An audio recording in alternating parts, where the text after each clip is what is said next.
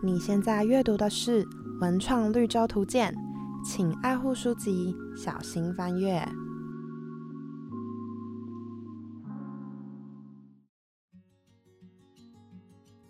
Hello，大家好，欢迎阅读《文创绿洲图鉴》，我是品珍。今天是节目的第一集，也是跟大家算是初次见面。那《文创绿洲图鉴》以一个比较官方的说法，简单来说。这是一个关于文创的节目，然后每集会邀请在文创产业里面的一些品牌还有工作者到这边来分享他们的故事。至于为什么会叫文创绿洲图鉴，其实一开始是从文化沙漠这个词出发。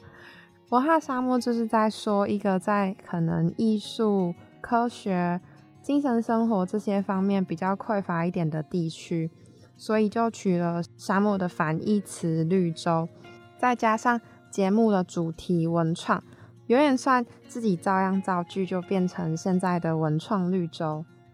至于图鉴的话，首先就是在取这个名字的时候，在放暑假期间，那时候就在三个候选人里面犹豫了蛮久，分别是图鉴、索引、指南。反正最后就是因为种种的考量，选了“图鉴”这个词。后续也很常会用“图鉴”这个概念来包装节目，自己还蛮喜欢这种用图鉴的意象来呈现的方式。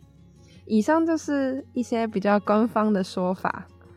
不过老实说，我觉得这其实是一个自私的节目。我后来会想说，比起图鉴，它可能会更像是我个人的贴纸布。文创绿洲贴纸布，然后里面贴满所有我喜欢的贴纸。会这样讲，是因为邀来上节目的来宾，真的就是我平常关注，然后对他们有好奇，所以找他们来到节目聊天，可以说是我个人对小世界理论的实践。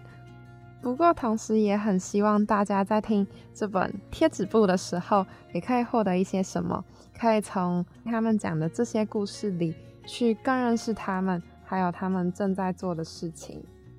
那关于我们今天第一集的第一个来宾，我记得有一个老师跟我说过，在形容任何东西的时候，比方说形容食物，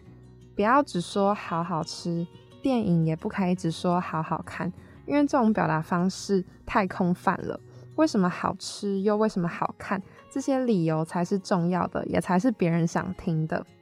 我觉得这个说法在形容音乐的时候，应该也是成立的。因为像我自己就遇过很多经验，是有些人在讲到说“哦，这首歌很好听”之后，好像很难要他们再去更深入的解释下去。也就是说，要他们回答一首歌为什么好听，一首歌是哪里好听这些问题，好像是有一点难度，而且在日常的对话里会比较被省略的内容。甚至也可以说，好听这个形容词的定义其实很主观，因为评论食物可以用它的口感啊、味道；评论电影的话，可以用构图、镜头、演技这些的。那如果是评论音乐的话呢？今天的来宾他创立了一个音乐评鉴单位，叫做耳道运行室。除了写乐评、写专访之外，近期也有越来越多不同面向的尝试和延伸，那我们就欢迎耳道运行室的主理瑞哲。嗨，大家好，我是瑞哲，还有 品珍。那其实耳道运行室最一开始就是瑞哲你自己创立的嘛？那那时候是怎么开始的呢？然后你们现在运作的模式大概是什么样子的？大概在二零一四年的时候，我们那时候还在那个成品音乐馆敦南工作，然后。应该也是同事间鼓励吧，就希望可以就是对听音乐有多一点的诠释，或者是其他的工作。那时候他们已经知道你有在写乐评这样子吗？有聊了一下，然后才决定开始写。所以在是是那时候还那时候都还没开始写，但那个比较像是在就是摸索吧，我也不知道。现在现在回想看起来比较像是摸索，因为那时候也没有一定的设定说我要写，比如说现在很常写台湾的音乐，或者是。呃，访问那时候完全没有想到这个，那时候就是喜欢听什么就写什么这样。我们大概到一七一八年的时候比较稳定的在做，就是每个年度的评评选这样。那这中间，因为我我自己在收藏黑胶唱片、CD 什么的，因为它只进不出，会一直堆在家里。我想说，这好像不是很健康，所以有看到有一些市集，然后唱片市集什么的，那我们就我就参加这样。那这是大概二零一八到现在开始，就比较陆陆续续都有在参加市集的摆摊，或者是呃销售什么的交换这样。这个方面的工作到今年有做一个比较，就我自己来做主办，跟一个也是敦南的同事一起主办这样。那就那时候在台中六月的时候办了一个叫“爱的交流”，就是黑胶的胶，然后我们就是邀请北中南的一些比较。不是真的唱片行的店家，就是他们可能不是一般认为，比如说呃成品音乐啊，或者是玫瑰古典这种，就是比较有个人收藏性质的。那我们来举办这个活动，那是第一次。那除了这个之外，呃，今年也开始也第一次做了发行。那但是比较像是独立发行，就是从跟音乐人沟通这个企划，然后到设计美编。连封面也是我自己裁的，就是就是完全是手工的状态，对，这是一个比较新的状态。就刚刚瑞哲最后提的这个比较新的尝试，我们在等一下也会聊到。那包括你在内的成员，你们是大家都有艺术啊，或是音乐这类的相关背景吗？如果用如果学就学科上，有一个是读呃中国戏剧系的，然后有一个是念视觉设计相关的。那呃，我跟另外一个。都是文组的，音乐上的直接关系可能就是顶多小时候有学过钢琴什么的，就这样而已。对我听到的时候，就知道这件事的时候，其实有一点意外，因为我在读你们乐评的时候，一直觉得你们的乐评是很有逻辑，而且感觉是有知识性存在的，所以一直以为你们是有相关背景，比如说可能相关科系啊，或者自己本身也有在玩音乐那种出身的。所以就想知道瑞泽你自己平常会怎么去理解或者去诠释一个音乐作品？嗯，应该算蛮直接的吧，就是听到什么然后去做感受，这比较像是比较个人的东西。所以你刚刚说的知识我还蛮意压抑的，因为因为我基本上不会太去会做一些简单的搜寻，比如说它的背景啊、制作的什么东西，就是这些会稍微整理一下。但真正在写的状况，就会比较从个人的感觉去出发。对，一篇乐评如果从无到有，整个生产的流程对你来说是怎么回事？然后大概需要花多久时间呢？嗯，好，我写过最久可能有卡关过一两个月这种，但通常我就会，我的习惯是写了一个，我就会把它写完。你会多攻吗？就是比如说这篇还没写完，先写下一个，有啊，有更好、更想写的东西，就先跳过现在这个。以前有这样，但是那个都最后都变成那个未完成资料夹里面的，所以所以就不再有，就是从就是不会多工的状态，对。就是一旦跳过，就他就没办法再被重新捡回来继续了。对对对，比较是一个当下状况的人。那像你，你看你刚问说从无到有，应该算整理跟收集吧，收集自己的感觉，然后去整理，呃，这些感觉之间的关联。无的部分是比较对我来说是比较需要呃时间去做的，但这这部分就是在听同同一张专辑，我可能会在不同的时空地点，就尽可能去听它，因为。当下行境得到的换东西可能会不一样，这会方便我大量的整理我得到的感觉。这些感觉就因为情境，然后就会出现有的状态。那个有就是说，比如说我今天在听这张专辑，对应到我现在的状况，所以我就把那个记录下来。那可能我会去评估它之间的关联性，然后这就是一个开始。然后通常都会真正的评论是不会先开始。应该会比较像是呃，有一些乐评的开头会像讲，有些像诗啊，或者是呃小小小的故事这种开头，然后再进去做一个整理。对，多功的状态比较像是虚跟实，知识跟我想抒发的，可可以说是文字创作的部分的多功，这个是比较内内部的状态。那因为你刚刚提到还蛮多次整理这个概念，一篇乐评，还有一篇心得。他们最大的分水岭，或是他们最明显的区别和差异，对你来说是有没有被有系统的整理过吗？还是你会怎么去区别这两个东西？就最直接可能就是他有没有告诉你知识性的东西。对，这但是这就是这这谁都可以做啊，就是你其实查一下维基百科或者查一下访问，你就可以整理出来。但对我来说，真正的评论应该比较像有没有自己去感受到这个音乐，或者是自己跟这个音乐的关系。它未必是需要说什么对应到时代背景啊，或者是社会议题。这对我来说都是比较次要的。但不是说它不重要，但它我真的在想要写，或者是开启我想要写一张音乐的东西的真正的契机，可能是我觉得它跟我之间有什么关联。那如果一篇乐评要吸引到你，通常他们需要具备怎样的特点呢？嗯，其实我蛮少看别人写，像我一个，我一个会，就是有一个人，我台湾有一个人我都会看，那个呃王信全吹音乐的，他就是跟我完全不一样，他就是很非常有系统，大量资料去整理、去抒发，甚至是他花很多力气去做这个，但更重要的是，他可以在这中间。提出他的观点，大部分的可能就是整理，就是有点像报道这样。如果有一个乐评是有大量的整理，有资料可以得到，然后又有他个人的抒发心得或者是看法、观点，这个就才比较会吸引到我。算是理性的资讯跟感性的个人抒发，他都有做到，所以你自己蛮欣赏的这样子吗？嗯，就是我觉得应该要这样。那这样的话，很好奇，目前为止你觉得你自己写过最满意的乐评会是哪篇？应该没有，就是没有满意的，但是就是印象深刻的有，比如说，因为我都会写把虚的东西跟实的东西写在一起，然后我其实后来才发现，哦，我其实在二零一四年刚开始写的时候就已经在做这件事情。呃，有一篇就是写一个英国乐团的，然后我到最后其实是写了一首。像情诗的东西，那呃，这应该是我比较印象深刻，或者是可能是我可能还蛮喜欢的吧。对，那时候刚开始写都会比较依赖所谓知识性或者是资讯的，就是在一篇文章中资讯量到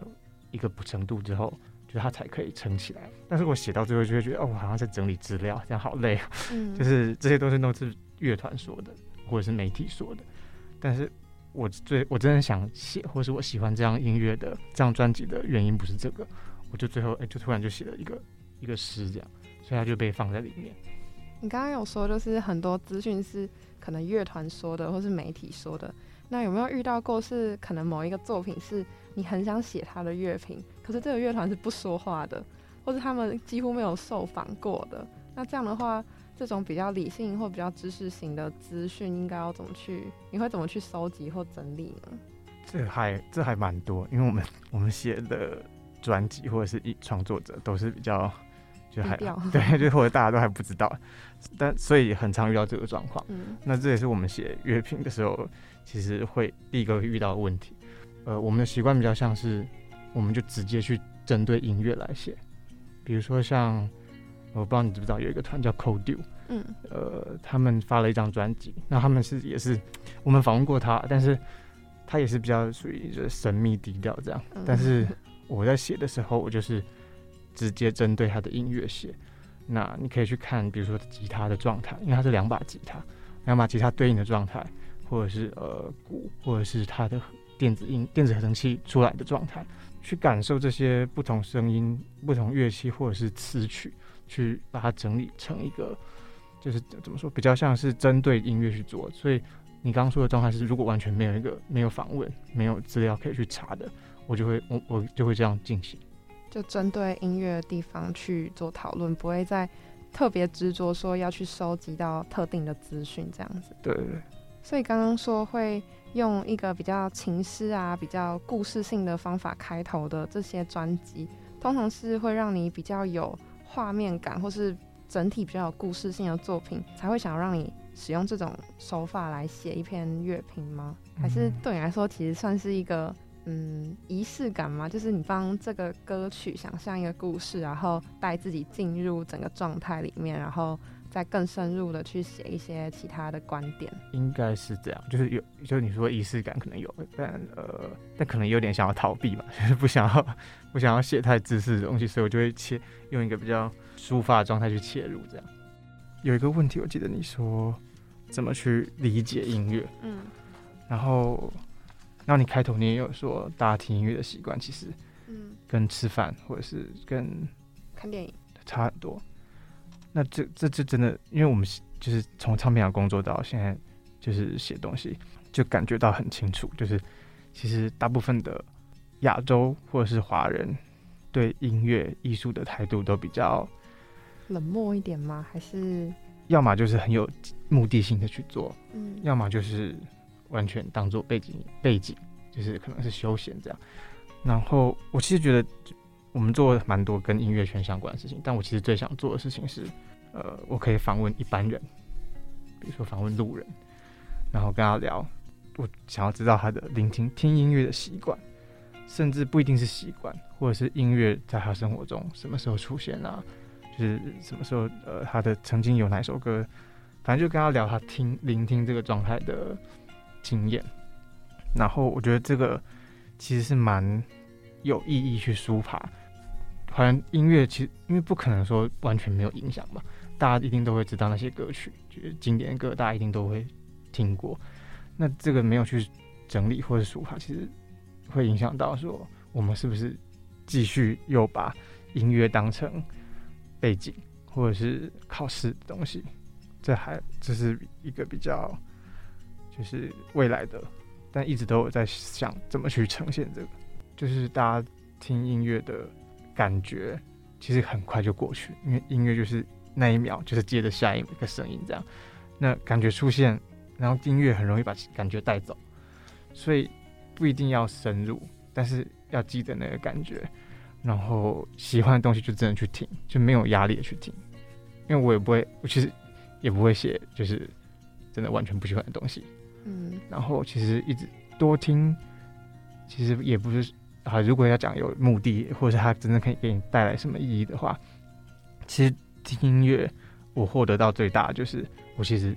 一直听，我其实了解的是我自己，甚至你可以说我写那些诗啊，呃，比较虚的东西，其实是在写我自己，或者是其实我在评论这个东西的时候，有一部分也是在评论我自己。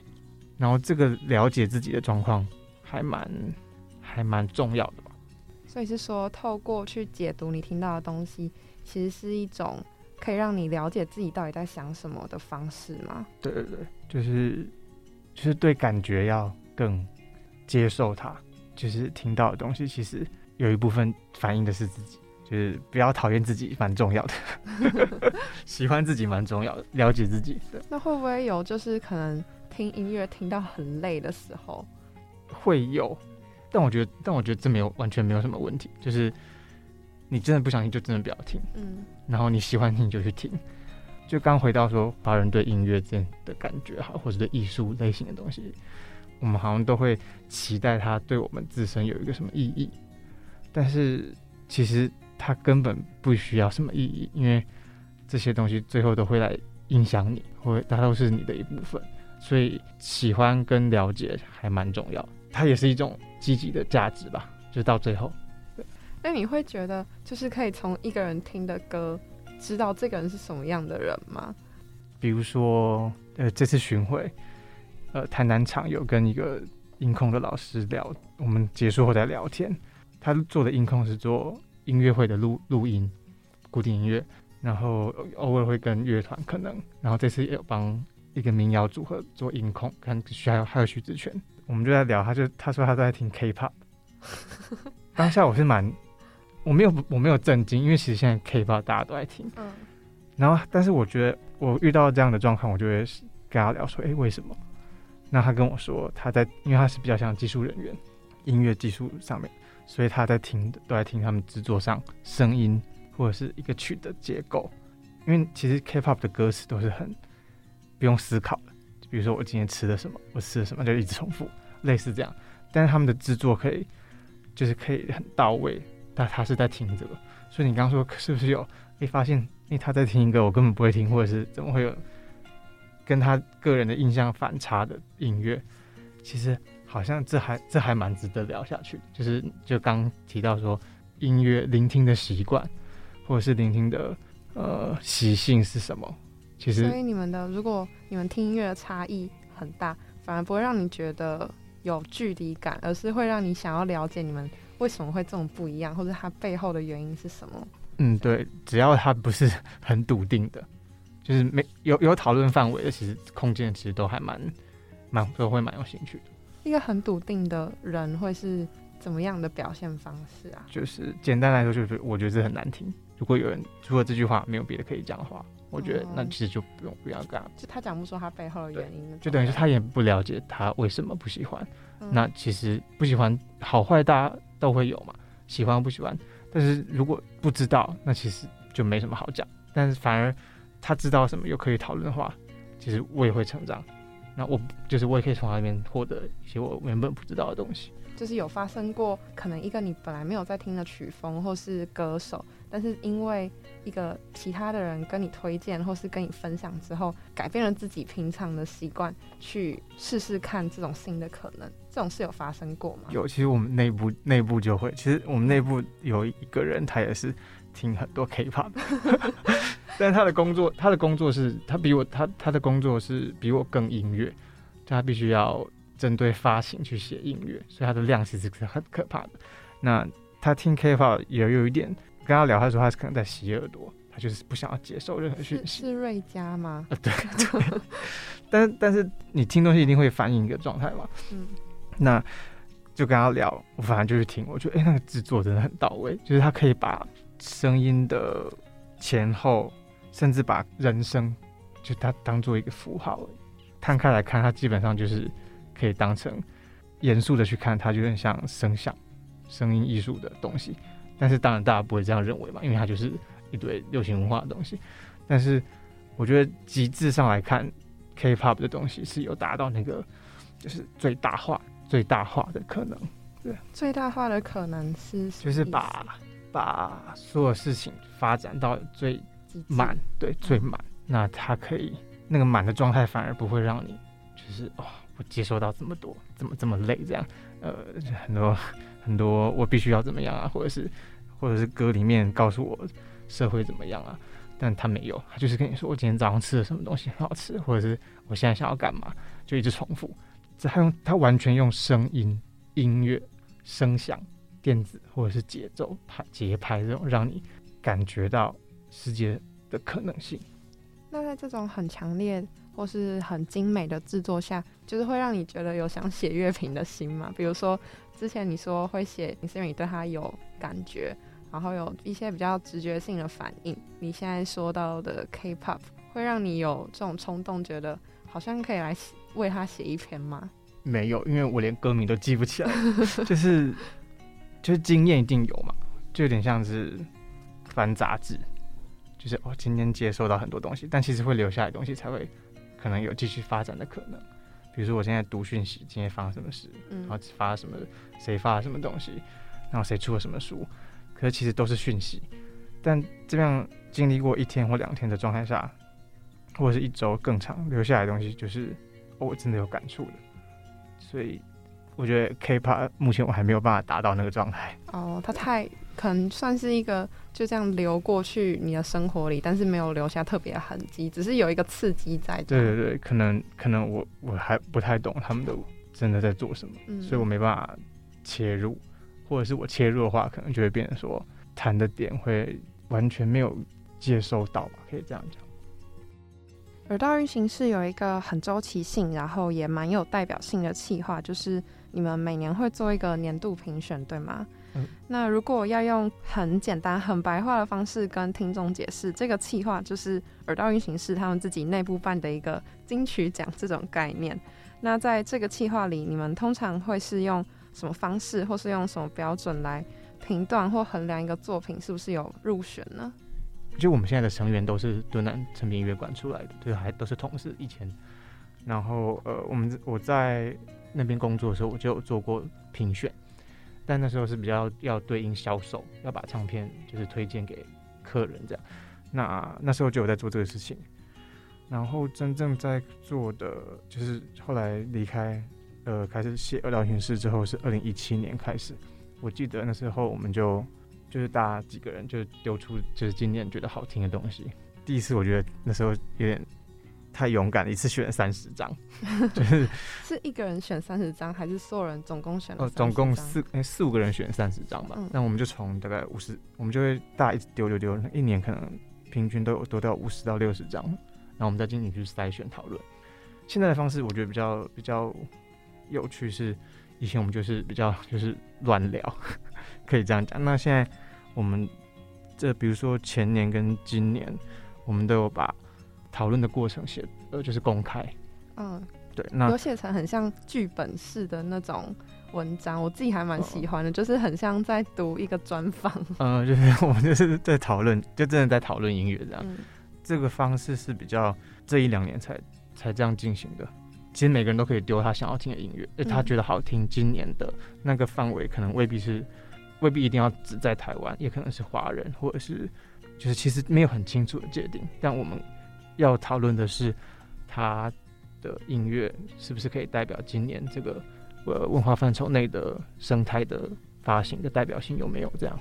那你们成员之间听的音乐类型都是很相似的吗？有没有就是嗯有一个人曾经丢了一个专辑出来，结果被一阵挞伐的经验？就还蛮还蛮长的吧，每一年都会这样。但我觉得这这是一个好事，就是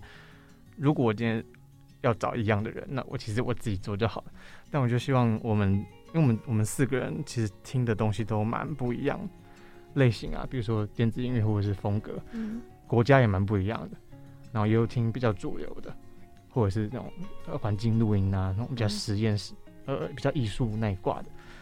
我觉得这个差异性才可以让我们讨论东西有呃不同的样貌，然后彼此的观点不同，其实是蛮重要的。也有吵起来过。这么严重，就是是直接拍桌说为什么这个东西根本不好，这样这种程度类似这样。但其实大家都已经知道，就是我们真的是在讨论音乐，我们不是要就是攻击对对对。嗯，其实最开始是因为在敦南成品的时候有做，也是年度评选这类的企划。那你觉得？现在耳道运行是在做的，跟当时敦南成品在做的年度评选，你觉得差异最大的地方是什么？或是你觉得有哪些一样的地方有被传承下来继续执行的？敦南带我记了三次吧，那都是我就其实不是我最想要做。嗯，那所以当时敦南那个企划是你发起的吗？就你提说可以来做一下年度评选这个？对对对，那时候是我先就找同事一起来做。然后跟现在的最大的差异，最直接就是那时候选在敦南选，因为你一定要上架，所以一定要在一定要在成品销售的可能，所以这是第一个最直接的差异。然后其他差异，因为那时候写的就是觉得好，就把放上放上版面，然后我们可能会写一些文字叙述啊，因为我们都会针选好之后，我们都会针对专辑去写介绍评论。有一年我还。我想说，我就我不我不想要只是在店里面，我就我就印了一张乐评，就自己掏钱印乐评，然后印个五十张吧，然后就跟大家说，如果你来，你有想要听这些东西，你有买音乐，等于是带到一点销售，然后可以把评论的东西再拉的更不止在店里这样子，这是那时候有在做，那后来其实有传这个方法也有。你说的传承下就是接续一下，去年也有做一个，我们现在都只选只选十张，然后十张的乐评就把它列，就是打出来编辑排版，然后印，然后去年是给大家可以，就是如果你想要你就登记，我就寄一份给你这样，这是有稍微类似的状况。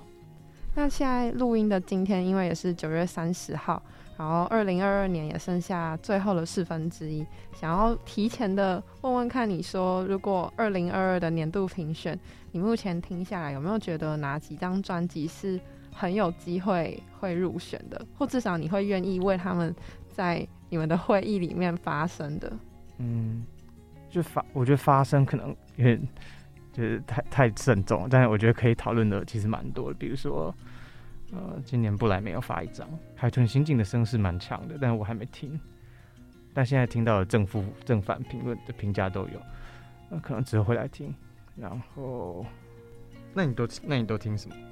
因为最近我下礼拜要访问录播，所以最近在听有没有很头痛？哦 哦，对啊，他们蛮蛮有特色。说一个也不算秘密，就是我自己知道，就是年度评选，除了嗯年度十大唱片，或者是、呃、年度音乐人、年度新人、年度的展演厂牌什么的，其实去年在写考虑新人的时候，录录播是我其中之一考虑要写的。就反正他他也是，我觉得他是蛮有特色的，就是以一个比较还有一点人要去戳人的那个状态。就我不我喜欢的音乐可能比较像，就不是美美的，就是可能要有一点你说有点肉这样的感觉吗？对，在你的想法上或者是感觉上，可能会有让你就是哎、怎么会这样？这种、嗯这种，就是今通常会这个计划是会在什么时候开始？差不多九月十月就开开始，大家可以开始丢专辑啊，嗯就是丢云端有个资料夹，大家把它想听想讨论的。然后会在大概什么时候截止呢？十十一十二月吧，因为现在台湾有一个状况，就是他会你要报名奖项，嗯，你或者是补助案的结案，就是当年的年底一定要你一定要，如果你有申请或是你想要报名，你一定要在那个时间点之前把它丢出来。所以很很长一个状况就是十二月的最后一天或者是最后一个礼拜，就会突然跑出一堆专辑，到那时候还有可能会再继续丢，就是那也有可能是在十二月最后一个礼拜，整个评选突然大洗牌的机会也是有有的。有这样过的。今年呢、我觉得刚刚讲那两张海豚星影跟布莱梅是，就是你会感觉到有一个现象存在的。之前的评论我呃年度评选我比较像是，我觉得这个好听，那我一定要支持支持他。那我们现在的讨论比较像是，诶，我们在讨论这个现象，那这个现象对台湾在这个台湾这个音乐生态里面的呃存在的点是在哪里？呃，或者是他创造的音乐是什么？我们会从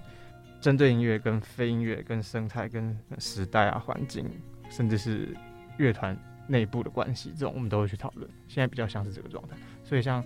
你说发生可能还没有，因为我现在突然临时想不到，但那两张我们可能会稍微讨论一下。那那个云端资料夹现在是空的吗？还是已经有一点动静了？我 还没建立资料夹。对，大概是因为我刚忙完那个巡回嘛，嗯所以想说那个哎、忙完那你们就是现在做了这个巡回的专辑，会被提进去吗？我也在想这件事情，但我我觉得这个不冲突。结论是要选十张嘛，但是我希望我们做的事情是可以讨论今年在这个圈子发生的事情。那呃，我今天发那个徐子泉的那张呃个人的企划的东西，我觉得他其实也可以被讨论。那因为他个人的，就是他跟乐团生态之间的关系，所以他反而有点故意不被关注。这张专辑反正的事情，我觉得反而哦可以丢出来让大家一起讨论。那你可以就是介绍一下徐子泉跟你们合作的这个计划整体大概是什么样子的吗？当初为什么会有一个契机，就是想说可以跟他一起来做做看？我们今年发发发了他两张，一张是什么都没有发生的晚上，比较实验的东西。那其实这个计划我们在二零一七二零一七年就做过一次，那时候是比较展演形式的，就找也是找了一个叫雷顿狗的。我我的概念是说，呃，我要找他做一张一首单曲，但这样单曲你可以无限单曲的长度里面可能五分钟或七分钟，这个时间内你可以把你可以塞不管多少的数量的曲目。所以才会有可能七分钟被切成九九首歌这种状态。两年前就想说找徐志全做，因为就我其实关注他蛮久，那他做的东西其实也是蛮，就是你要讲神经质啊，或者是呃游走在很边缘的状态，对我来说这个还蛮有趣的。是像你刚刚形容录播的，就是会给你一种被刺到、被戳到的感觉觉吗？就觉得诶，他在干嘛？因为他也不是他也不是新人，嗯，然后他也在这个圈子，我觉得应该也混了有八九年吧。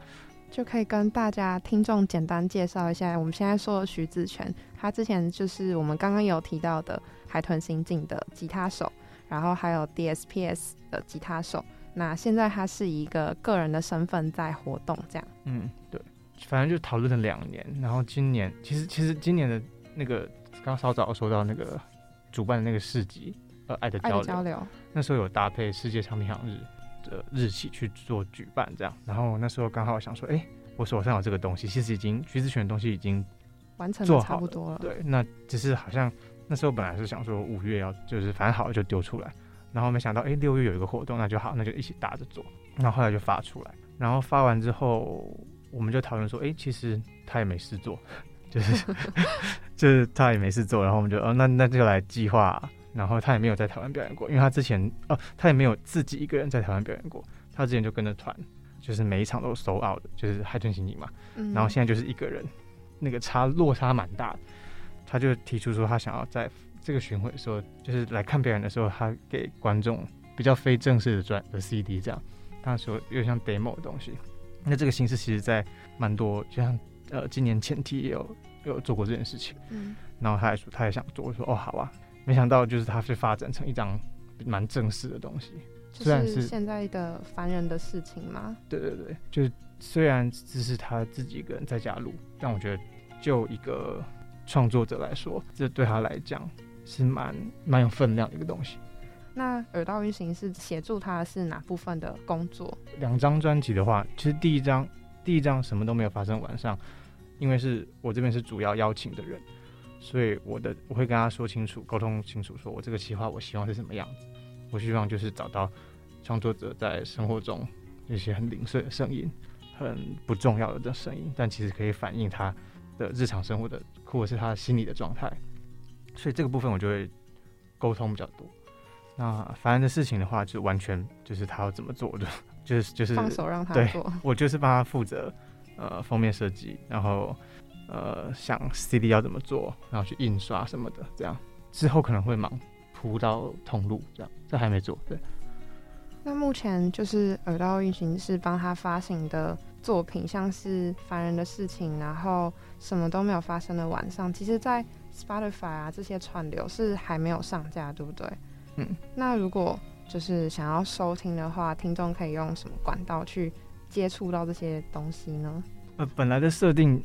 其实就是发实体，就希望还是有一个实体唱 CD 的存在，那大家可以借由这个去收听，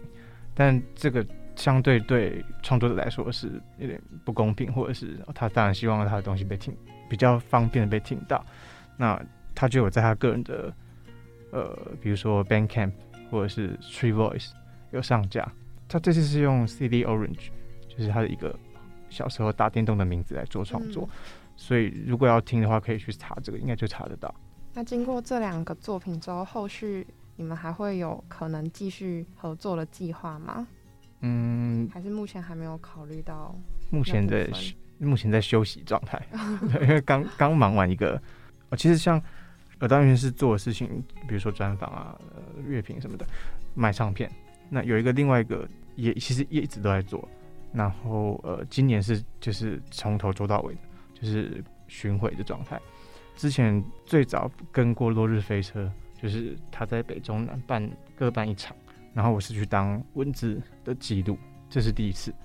然后后来就有一次也是跟一个南部的乐团，比较像文案上的支援或者是协助帮忙。再来就是徐子轩这一次，这就是从联络啊、场馆啊、订票啊、开 Google 表单大汇款啊什么的，然后还有人不能来要退款，这种零零碎碎的从头到尾的事情，就是第一次做这样，这也是一直在发展。那后续会有想要跟除了像刚刚讲的落日飞车啊、徐子泉啊，除了这些之外，有想要目前有锁定想要合作的创作者吗？呃，这次巡回也是有跟一个呃台北场台北在女巫店的共演的一个女生，她叫苏丽 Salt，Salt 就是那盐巴的那个 Salt。然后他是他现在还是北台医大的学生，美术系。然后他的东西我觉得蛮蛮有我在做徐子璇什么都没有发生晚上那时候那个企划，想要可以说灵光吗，或者是精神方面的东西。就是如果说要符合你的问题，可能他会是我第一个想到的。那除了年度评选之外，其实耳道育行室还有另外的企划，也让我看了之后觉得蛮印象深刻的。这个企划叫做婚后生活，然后这个专栏也是瑞哲你本人负责的嘛？那那时候为什么会想要开始做这个呢？那时候刚生完一场大病，然后也就是那个病的状态，不是说就是我吃吃完药就好了，就是还他还有一段时间我必须跟这个病相处对。然后我就觉得，哎、这好像这不就是跟结婚一样嘛，就是跟他绑在一起，哦，然后才会想说用一个擦边球的状态去谈论这个事情，这样。呃，你刚刚说专栏其实是还蛮好听的，但其实就是没有人找我写过专栏。那我想到，那我就反正我有一个平台，我就自己规定自己来写嘛。那就等于是给自己一个练习，跟比较有固定性的去写。因为